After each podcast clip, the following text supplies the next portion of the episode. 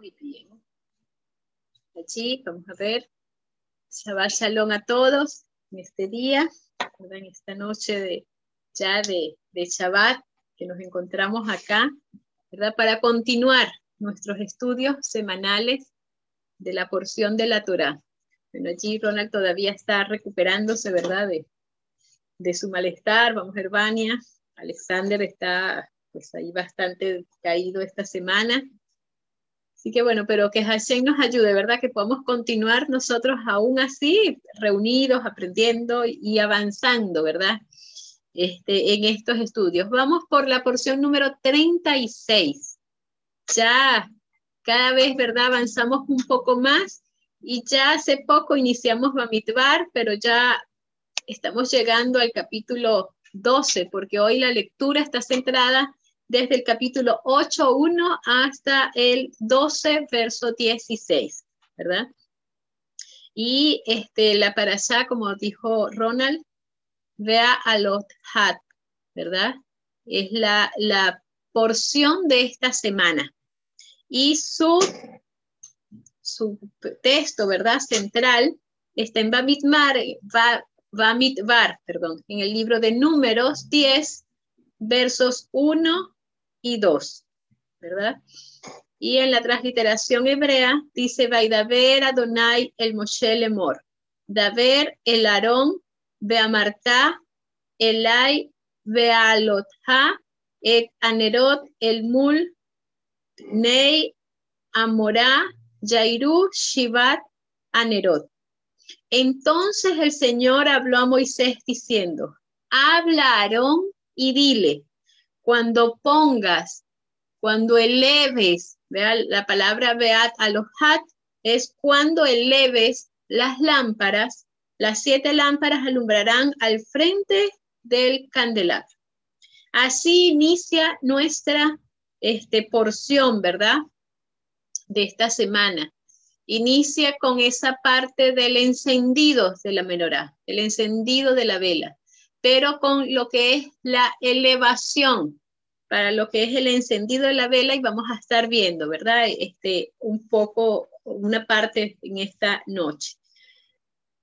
Bueno, a Aarón se le enseña, por supuesto, el método de encender la menorá, cómo debía de hacerlo. Y Moshe hace la santificación de los Levín para trabajar en el Mizcán. En la porción de esta semana también encontramos que se sustituyen a los primogénitos, ¿verdad? Que fueron descalificados tras pecar ante el, becerro de oro. A los Levín se les, ordena, ¿verdad? Que después de pasar cinco años de entrenamiento, recuerden que ellos comienzan a los 25 años, ¿verdad? Hasta los 30 años, eh, sirvan en el Mizcán hasta los 50 años. Así que desde los 25 comienza su entrenamiento, 5 años, de los 30 hasta los 50 es su servicio activo en el MISCAN. Después se dedicarán a un trabajo menos agotador. Y este, vemos que allí que ellos, ¿verdad?, están llamados para hacer entonces como la parte de consejero, para irse más a una parte este, de espiritual, de, de guías para los más jóvenes que van a iniciar allí. Eh, allí, ¿verdad? Este, también en esta, para allá, en esta semana se estaba tratando un poco lo que era mm, la celebración de PESA para los que no pudieron participar en el momento, ¿verdad? Cuando este, se, se había presentado, sea por alguna situación, ¿verdad? Este, relativa allí a, personal, sea que nos encontraban en alguna situación que no les permitió, pues tenían una segunda oportunidad para poder celebrar PESA.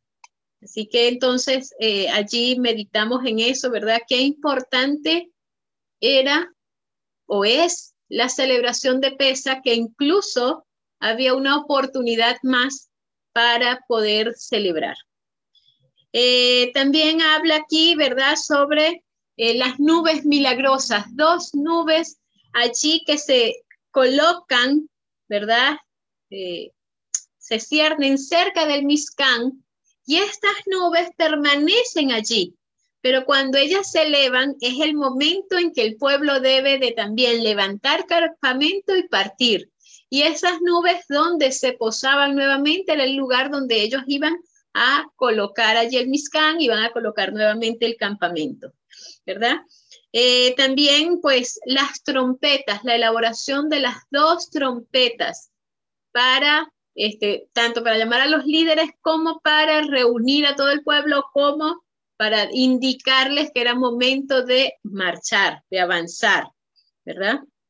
Eh, en esta allá también vemos que Moshe le pide a, a, que se una al pueblo, ¿verdad? De, Israel, al pueblo judío, pero eh, decide regresar a Madián y seguir siendo también un foco de luz en ese lugar, seguir ejerciendo, ¿verdad? Y todo el conocimiento que llevó de, de Hashem, también llevarlo a ese lugar. Em, también vimos lo lamentable, ¿verdad? Que a causa de esa multitud mixta, de esa multitud no judía que vino con el pueblo de Egipto, ¿verdad? Viene la insistencia de ellos de comer carne, de, bueno, muchas cosas vemos a través del desierto, ¿verdad? Vemos lo del pecado del becerro de oro, vemos muchas situaciones allí que se dan, pero ellos también quieren, eh, se quejan del maná, se quejan de ese pan que venía sin que ellos siquiera tuvieran que cultivarlo. Entonces, ¿verdad? Este, Dios les dice a Moshe que va a enviar un suministro insensate, insensante de codornices, tanta, ¿verdad? Que será para ellos ocasión de daño, incluso de enfermedad. Podrán comer hasta que se sacien al máximo, ¿verdad? Y em, vemos allí también dentro de la parasha, es una parasha bastante grande, bastante amplia. Vemos la queja de Miriam, ¿verdad? La murmuración de Miriam, los comentarios que la llevan a, este, a tener Sarat. Y también vemos a Moshe que ora ¿verdad? Para que ella sea sanada antes de partir el viaje y todos, ¿verdad? Todos paran, todos se quedan allí detenidos esperando hasta que Miriam sane. Entonces vemos aquí que en el verso, ¿verdad? 8, 1 y 2 que habíamos leído hacía un rato, cuando iniciamos, pues el texto, ¿verdad? Que ahí inicia, dice, bueno, dice allí, ¿verdad? Lo siguiente. El Señor habló a Moisés y dijo, di a Aarón, cuando enciendas las lámparas, las siete lámparas que han de alumbrar hacia el frente del candelabro, perdón, cuando enciendas las lámparas, las siete lámparas han de alumbrar hacia el frente del candelabro.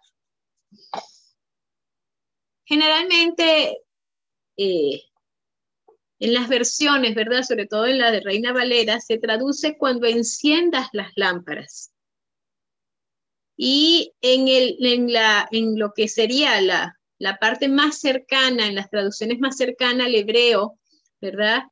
Eh, y en el hebreo, ¿verdad? Cuando eleves, cuando pongas, cuando coloques, ¿verdad? las lámparas. Dice, entonces el Señor habló a Moisés diciendo, habla Aarón y dile, cuando pongas las lámparas, las siete lámparas alumbrarán al frente del candelabro. Y allí vemos entonces que no es cuando enciendas las lámparas, lo cual no es el significado correcto. De este, porque vemos que la palabra veat aloha viene de la raíz del verbo alá, que significa ascender, ser llevado hacia arriba, ser exaltado, ¿verdad? Y tenemos la palabra Olá que describe la ofrenda quemada completa que va hacia el Todopoderoso.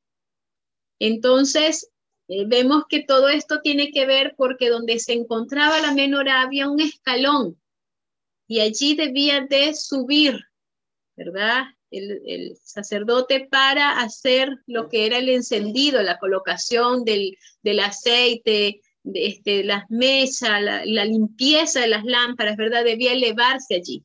Hay bastantes indicaciones, bastantes significados.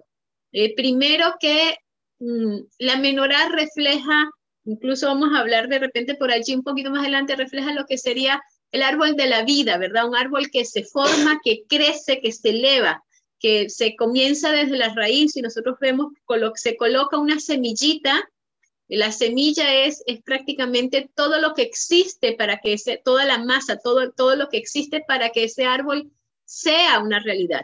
Pero ese árbol crece desde abajo, va subiendo, se forma el tronco, hojitas, ¿verdad? Ramas, frutos, flores, llega hasta arriba. Sí, estamos viendo lo que era la menorá.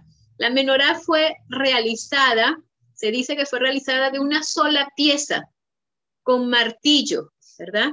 allí labrada para hacer este, posible lo que era allí. Entonces se tiene la menorá, ¿verdad? Ella está allí. Dice, cuando eleves, hay un escalón, porque debes de elevarte cada vez más para poderte acercar al Todopoderoso, ¿verdad? La menorá te indica de que debes de subir. Eh, Aarón allí debía de subir, de elevarse para poder hacer ese encendido. También tenemos de que ellos, eh, o hay algunos, ¿verdad?, de los sabios que, que indica que ellos tenían escrito, ¿verdad?, en su frente, santidad a Hashem. Así que ellos no debían como que mm, poner su mano más arriba de lo que era su cabeza, ¿verdad? Porque allí estaba indicando como que estaban sobrepasando eh, lo que era eh, este, el significado de Hashem. Por ello, ellos debían de elevarse, ¿verdad? Y estar allí a la altura de lo que eran las, las lámparas para el encendido. Si pudieron ver por allí, después veremos, con otros le compartiremos la imagen, si pudieron ver, Ronald colocó una imagen en lo que era la, la conexión, ¿verdad? Donde estaba el link de conexión de hoy. Y en esa imagen hay una menorá, ¿verdad? y después vamos a hablar de ella. Así que por allí tengan en mente esa partecita. Antes de eso, ¿verdad? En el verso que continúa, en el 8.3, ¿verdad? Dice lo siguiente, y Aarón lo hizo así, colocó las lámparas para que alumbraran. Y Aarón lo hizo así. Colocó las lámparas para que alumbraran hacia el frente como el Señor mandó a Moisés. Entonces, eh, primero, en las lámparas nosotros tenemos como que van colocadas hacia arriba, ¿verdad? Su luz. Ahí vemos, estuvimos buscando, Ronald estuvo buscando también allí este, sobre este texto, explicaciones que se dan, algunos eh, sabios, ¿verdad? Han colocado de que salía, incluso en esa, en esa imagen que Ronald coloca, sale como la, la llamita, ahí está, la llamita, si pueden ver allí, la llamita sale hacia el frente, ¿no? Ustedes están viendo allí, ahí está la lámpara, pero es como que si saliera la llama hacia un frente de ella, hacia un lado, por un lado y no arriba, ¿verdad? Y el texto nos dice, ¿verdad? puso las lámparas al frente del candelabro como el Señor había ordenado a Moshe. Y esto es algo, primero, interesante y también que tiene su explicación, eh, como siempre, ¿verdad? Que tiene que ver con la parte espiritual. Eh, allí, antes de, de esa explicación, ¿verdad? Vemos una parte interesante y es la obediencia de Aarón. Se coloca este texto aquí y se tiene que Aarón cumplió fielmente con la misma dedicación y con el mismo entusiasmo durante los 38 años que estuvo en el desierto. Y esto es algo interesante. Fíjense ustedes, eh, a veces las personas, ¿verdad? Cuando comienzan a hacer algo, cuando comienzan tal vez conocen a, a Yeshua, ¿verdad? Lo aceptan, tal vez están como lleno de emoción, de entusiasmo. Eh, quieren hacer, quieren conocer, quieren leer, quieren contarle a otros. Pero a veces pasa el tiempo y como que dice, ah, ya pasó esa emoción, ¿verdad? Ahora están más tranquilos, ya no sienten lo mismo. Pero aquí este texto dice que Aarón cumplió siempre así. Siempre siguió la ordenanza de Hashem como él se lo dijo. Y dice que tuvo, ¿verdad? El mismo entusiasmo y el misma alegría y la misma dedicación, la misma emoción durante todos los años que realizó esta labor. ¿Cuál labor? De el encendido de las velas de la menorá, de la limpieza, del arreglo, de colocarlas, ¿verdad? De colocarlas hacia el frente como el Señor le estaba indicando. Y allí vemos entonces que eh,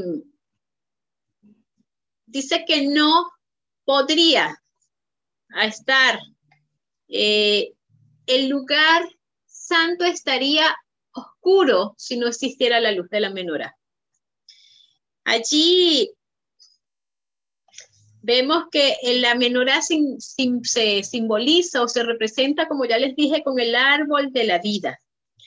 Y este árbol de la vida tuvo que ser, este árbol de la menorá fue elaborada con martillazos, ¿verdad? Repetidos golpes de martillo desde la raíz hasta su flor. Y ahí hay un comentario del rabino Hirsch que dice lo siguiente. Esta es la apariencia del portador de la luz sembrador en el santuario, y así se eleva y florece hacia Dios y a su Torah. Su portador es un árbol que crece y se desarrolla desde la raíz hasta la flor de arriba. En los individuos y también en las naciones, el desarrollo hasta el florecimiento espiritual más elevado requiere tiempo. Para el individuo requiere años, para la nación entera requiere siglos. El árbol está formado por una masa que ya incluye material para todo, material para la raíz, material para la flor. ¿Verdad? Como ya hemos visto, ¿verdad? En el santuario, es una ilustración del plan de salvación. Para eso se, se, estableció lo que era el santuario y todos los implementos y todos los ritos que se realizaban allí, ¿verdad? Dios a través de la menorá mostró a su pueblo, ¿verdad? Eh, que este era un árbol de vida que representa el futuro del pueblo de Dios. Y entonces debemos preguntarnos si nos representa a nosotros.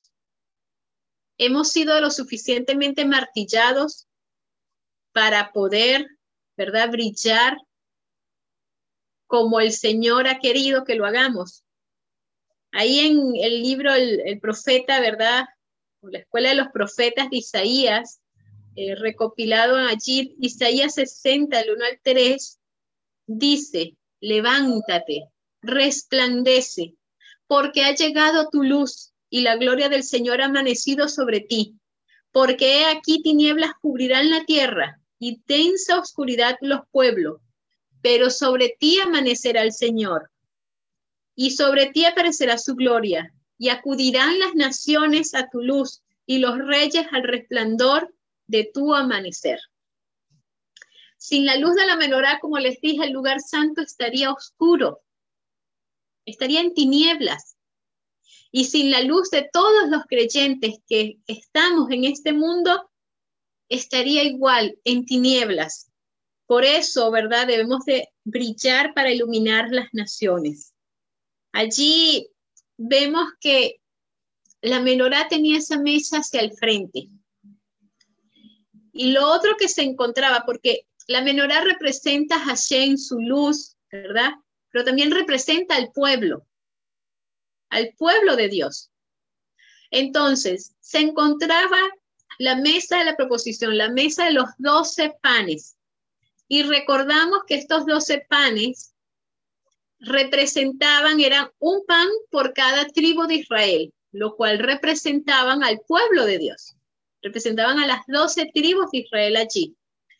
Pues al frente que se le pide a Aarón que la, la menorá debe de alumbrar, las lámparas deben de alumbrar, era en dirección a la mesa de los panes de la proposición, o sea, los panes allí que se encontraban de los doce panes, hacia ese lugar alumbraban, indicando así que el Señor alumbraba a su pueblo. Pero el pueblo debía de alumbrar a las naciones de este mundo. El pueblo había sido llamado para hacer luz. Hemos sido llamados nosotros para hacer luz para las naciones. Pero esa luz, ¿de dónde la obtenemos? La obtenemos de Hashem, del Señor mismo, que es la luz, ¿verdad? Que alumbra, que alumbra sobre cada uno de nosotros, que alumbra a través de la palabra, que alumbra a través de todas las enseñanzas, ¿verdad? Que cada martillazo que recibimos son para este, perfeccionarnos, para hacernos, ¿verdad? Y para irnos elevando, porque vamos ahí, va formándose como un solo árbol que va hacia arriba, ¿verdad? Hacia donde están las flores, hasta donde florecemos y damos frutos. Pues el, el Señor está allí, ¿verdad? Esa es la, la menorá que lo representa Él. Pero esa luz va en dirección a la mesa de los panes de la proposición, representando al pueblo, representándonos a nosotros, alumbrándonos a nosotros, para que nosotros podamos entonces compartir con otros la luz del Mashiach, la luz de la salvación, la luz de la verdad. Qué interesante eso, ¿verdad? Cada vez que nosotros vemos alguna situación de por qué se encontraba así, de por qué era así, cada vez que, que uno como que ve algo, entiende más, ¿verdad? entiende más las cosas o, certifica lo que ya sabemos, ¿verdad? Todo lo que es lo que hemos sido llamados a hacer, a brillar. Allí, como decía Isaías, levántate, resplandece, resplandece este, ante este mundo. Sin la menorá, el lugar estaría oscuro. Sin nosotros en este mundo, también sería un lugar oscuro, lleno de tinieblas. Así que Qué interesante, ¿verdad? Esta menorá, este árbol de la vida, esta elevación. Debemos de elevarnos, debemos de subir los escalones, debemos de subir cada vez más para poder encontrar, para poder seguir creciendo en el, en el aprendizaje y en la enseñanza que Hashem nos tiene preparada. Tenemos entonces que, la parte que les había comentado de los sacerdotes, ¿verdad? Allí, siguiendo, ¿verdad? En el libro de, de Bamidbar 8, ya en el verso 23 y 26, dice así, y habló el Señor a Moisés diciendo, esto es lo que se refiere a los levitas. Desde los 25 años en adelante entrarán a cumplir el servicio en el ministerio de la tienda de reunión. Pero a los 50 años se jubilarán de ejercer el ministerio y no trabajarán más. Sin embargo, ¿verdad? Ellos pueden ayudar a sus hermanos en la tienda de reunión a cumplir sus obligaciones, pero no a ejercer el ministerio. Así harás con los levitas en cuanto a sus obligaciones. Allí vemos entonces lo que les había dicho. Desde que nacían, seguramente ya estaban preparándose porque eran parte de los levitas, ¿verdad? Pero a los 25 años entraban en un entrenamiento de 5 años, lo que hoy sería como decimos una carrera universitaria completa, ¿verdad? Cinco años allí de estudio, de profundidad, de separación, de práctica, ¿verdad? Y luego, cuando ya estaban preparados, después de esos cinco años, entraban a ejercer el ministerio. Y cuando estaban ejerciendo el ministerio estaban hasta los 50 años. Terminaban el trabajo como, este, era un trabajo, dice que era un trabajo bastante agotador, bastante cansador. Así que era un tiempo para que ellos pasaran a otro nivel. Pero este nivel era un nivel de sabiduría, de consejeros, ¿verdad? De que podían ayudar, pero no estaban obligados a hacerlo. Era un momento ya para ellos, como quien dice, jubilarse de ese trabajo, pero seguían allí apoyando a los demás. Era también un tiempo que ellos podían dedicar a aprender más, ¿verdad? A adquirir más sabiduría, a poder orientar a otros con lo que estaban allí aprendiendo. Así que qué interesante. Todo el trabajo que se realiza para Hashem, todos los cargos de liderazgo que se, que se tienen, ¿verdad? deberían de tener un tiempo previo de preparación, un tiempo de aprendizaje, un tiempo de conocer realmente, de estar cimentados realmente antes de poder ejecutar. A veces como seres humanos queremos rápido que las personas comiencen a ejercer, pero tenemos que seguir este ejemplo. El Señor les dijo, primero tienen que instruirse, luego van a ejecutar por un tiempo, ¿verdad? Y luego pasarán a otro nivel, aconsejar, hacer, ayudar, a, fortalecer ese liderazgo joven que está allí, este, guiándose ahora, que está surgiendo. Qué interesante todas estas enseñanzas de Hashem.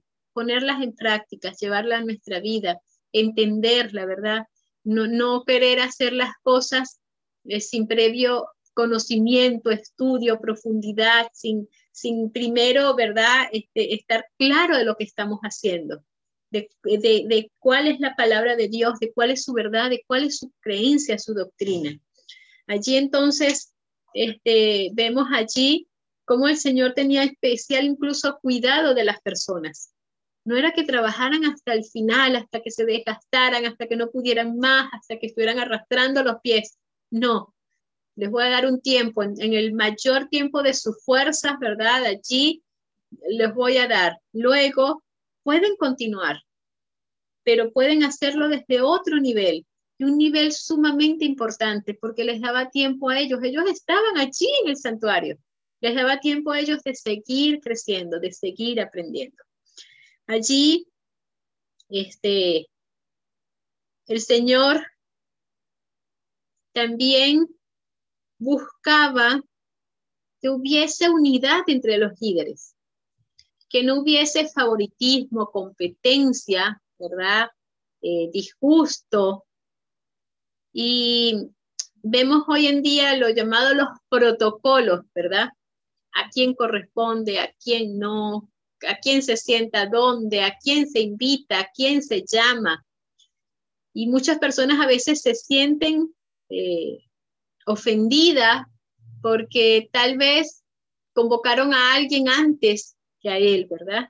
O tal vez le pidieron o se olvidaron de, nombrarlo, tal vez en un agradecimiento o en, o, en un llamado que realizaron. Y el Señor no quería que existiera eso dentro de los líderes.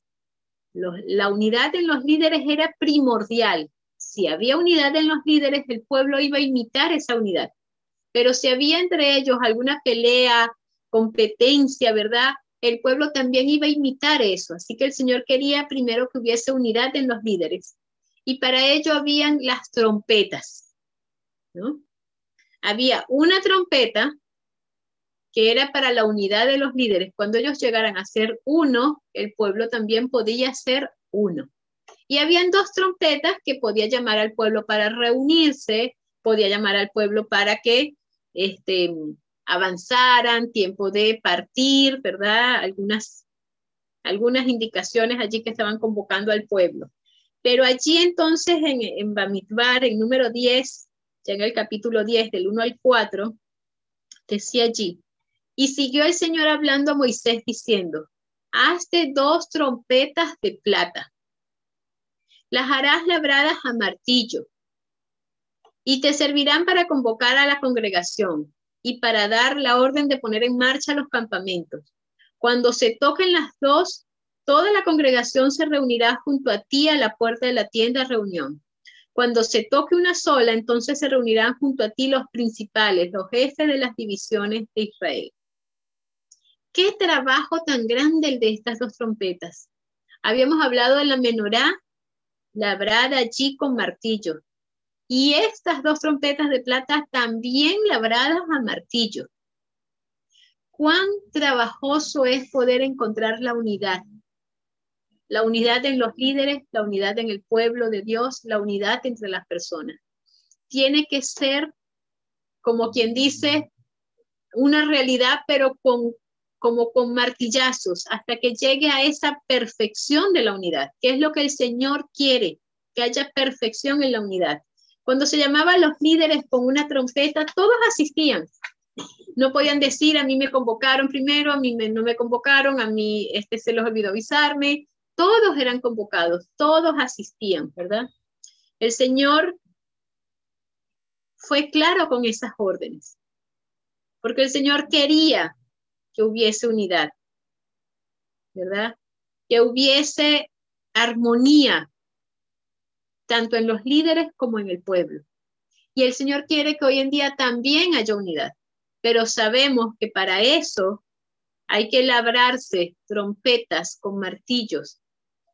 Hay, tenemos que pasar por muchos martillazos antes de poder lograr encontrar la unidad, la perfección, ¿verdad? De la unidad entre todos los seguidores de Hashem, entre todos los que formamos parte del pueblo de Hashem. Ahí también a, Moshe se le dio una orden ya en el capítulo 11, en el verso 26. Se le da una orden de conformar lo que eran los 70 ancianos que son, que fue el primer Sanedrín que existió, ¿verdad? Recordamos el tiempo de Yeshua existía todavía, o, bueno, se ejecutaba, ¿verdad? Allí el Sanedrín, eran los que eran llamados, convocados para analizar, para opinar, para ver la situación en los casos que se estaban dando. Y allí el Señor le dice, bueno, necesito que elijas a 70 ancianos. Entonces, se ve que no era una situación fácil de escoger. Era más fácil para Moshe escoger, ¿verdad? 72 de entre los 12. 12 tribus, 6 líderes de cada tribu, daba 72. Pero el Señor no le dijo 72, le dijo 70. ¿Qué hizo Moshe para, entonces para eso? Moshe dijo, bueno, yo voy a, a escoger seis líderes de cada tribu. Los voy a traer acá y que el Señor decida quiénes son. ¿Verdad? Que no sea yo el que diga, mira, esta tribu va a quedar con menos o esta tribu va a quedar con más, ¿verdad? Que se crea allí un problema, ¿por qué decidiste esto? ¿Qué pasó con nuestra tribu? ¿Se podía crear allí una situación? Moshe dijo, no, yo voy a escoger seis de cada uno, voy a llamar, ¿verdad? Que tenían características allí para que fueran cada uno de ellos escogidos. Así que escogió 72 y el Señor sobre esos 72 escogió entonces, a los 70 que conformaban el Sanedrín. Ahora había una parte interesante. Dos iban a quedar por fuera de esos 70. Y muchas personas podrían hacer comentarios, ¿verdad? Estos dos no estaban preparados, no conocían suficientemente la Torá, eh, tienen pecados por allí oculto, ¿verdad? No fueron dignos de ser escogidos, Pueden presentarse muchas situaciones, pero el Señor no permitió que eso sucediera. Y aparte de eso, el nombre de los 70 del Sanedrín no lo tenemos aquí registrado, no los conocemos, pero sí conocemos y sí quedaron registrados en la palabra el nombre de los dos que no fueron escogidos. Quedaron ahí plasmados, ¿verdad? Hasta nuestros días lo tenemos allí. Dice en Bamidbar 11:26, pero dos hombres habían quedado en el campamento. Uno se llamaba Eldad y el otro se llamaba Medad. Y el Espíritu del Señor reposó sobre ellos. Ellos estaban entre los que se habían inscrito, pero no habían salido a la tienda. Y profetizaron en el campamento. Estos dos hombres, el Señor dijo, bien, yo a ustedes no los escojo porque son 70 los que voy a escoger, pero tampoco voy a permitir que sean cuestionados su integridad, su fidelidad, ¿verdad? Su liderazgo, sino que yo a ustedes les voy a dar algo especial. Les voy a dar el don de profecía. Y así que primero nos queda claro, ¿verdad? Cada uno de nosotros somos importantes en la obra del Señor. Cada uno tenemos algo especial, particular y grande que cumplir en el pueblo de Dios. Pero el Señor sabe a qué debemos de ser llamados cada uno de nosotros. ¿verdad? Dice que estos, ellos, ¿verdad? Reposó sobre ellos el espíritu y estaban entre los inscritos, pero no habían salido de la tienda. Profetizaron en el campamento. Una de las cosas que ellos profetizaron era que Moshe no iba a llevar al pueblo a la tierra de Canaán, sino iba a ser Josué. Y muchas personas allí presentes se molestaron por esas profecías, incluso Josué se molestó. ¿Cómo era posible que ellos profetizaran eso? Pero dice que Moshe se alegró porque habían otros profetas también allí en el campamento, porque otros habían podido recibir el espíritu de profecía. Allí, este, el día de mañana vamos a estar hablando, ¿verdad? Un poquito más sobre esto, sobre este deseo, de, sobre esta alegría de Moshe de que otros profetizaran, sobre otro deseo de Moshe de que muchos también recibieran el, el espíritu de profecía y cómo el Señor cumplió ese sueño y ese deseo de Moshe en algún momento de la historia. Ahí vemos entonces que eh, el pueblo judío ha identificado a estos dos líderes. Algunos decían que eran parientes de Moshe y Aarón, pero otros opinan que Lat con el Idat Ben Kishlon, que son parte de la tribu de Benjamín, y Medad con Kemul, Shifan, el líder relativo de Efraín. Entonces se tiene, ¿verdad? Porque algunos dicen que eran parientes de Moshe y de Aarón, pero de acuerdo a otros registros, ¿verdad?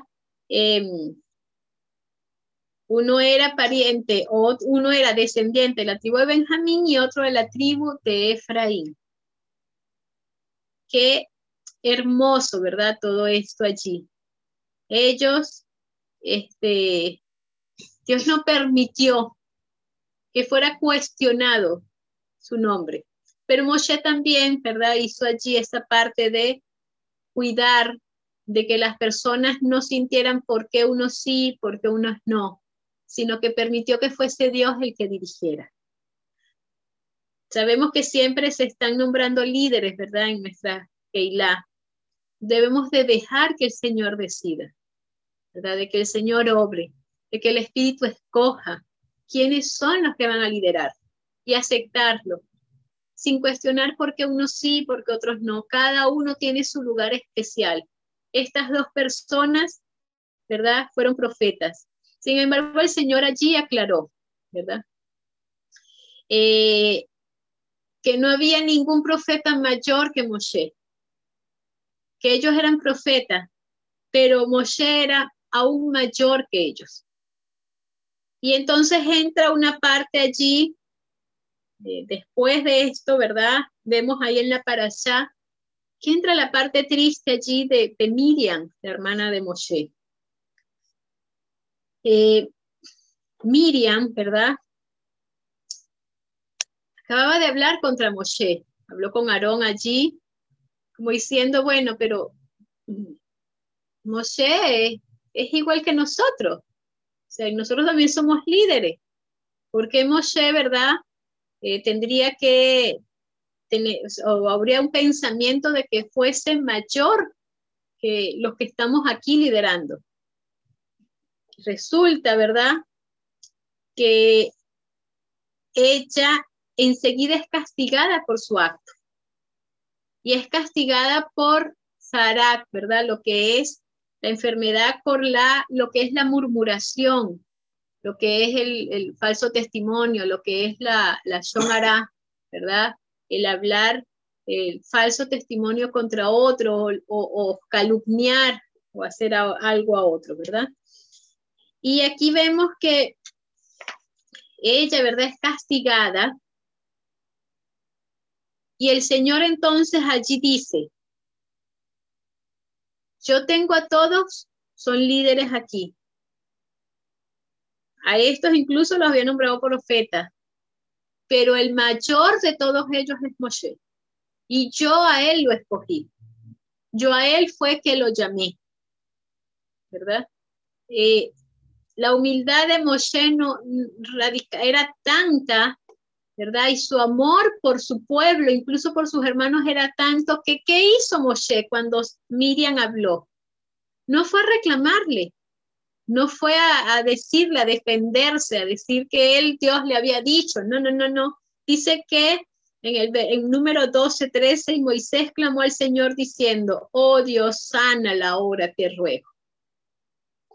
Ahí la reacción de él, ¿verdad? Es bastante interesante y de gran enseñanza.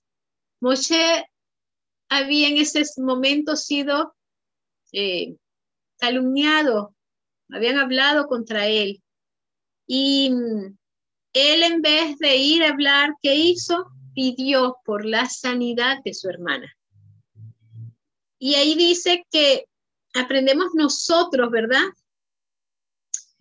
Que incluso si alguien actúa en contra de nosotros y es castigado por sus actos, debemos de hacer todo lo posible por ayudarle.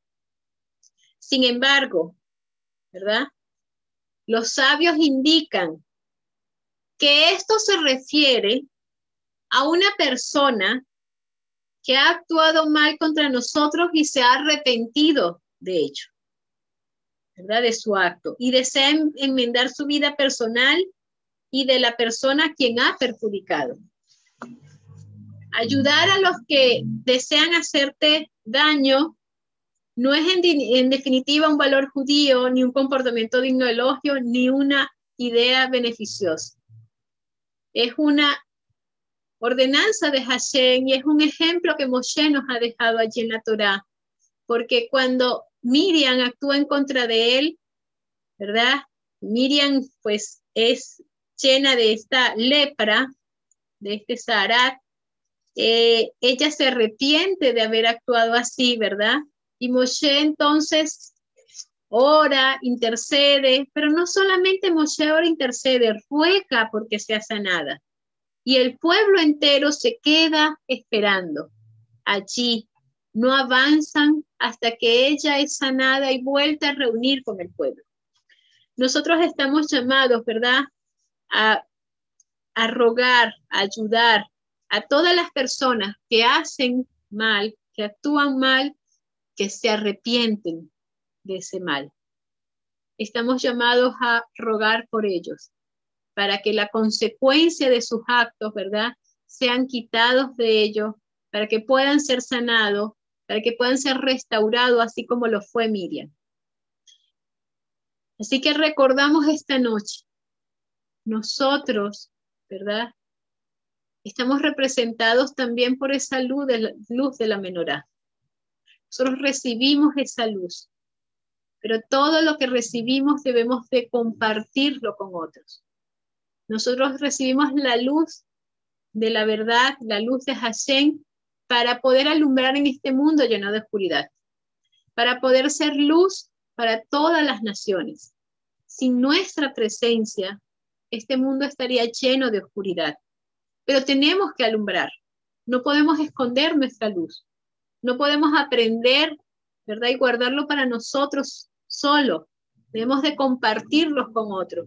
De esta forma será efectiva esa luz. De esta forma esa luz irá encendiendo otras llamas para que sean muchos los que alumbren y pueda el Mashiach venir pronto a buscarnos. Que Hashem nos bendiga en esta noche, que podamos descansar, tener una noche de paz, de tranquilidad a tener salud, sanidad, ¿verdad? En estos días que hay tantas pestes y plagas azotando a nuestro planeta. Que Hashem nos bendiga.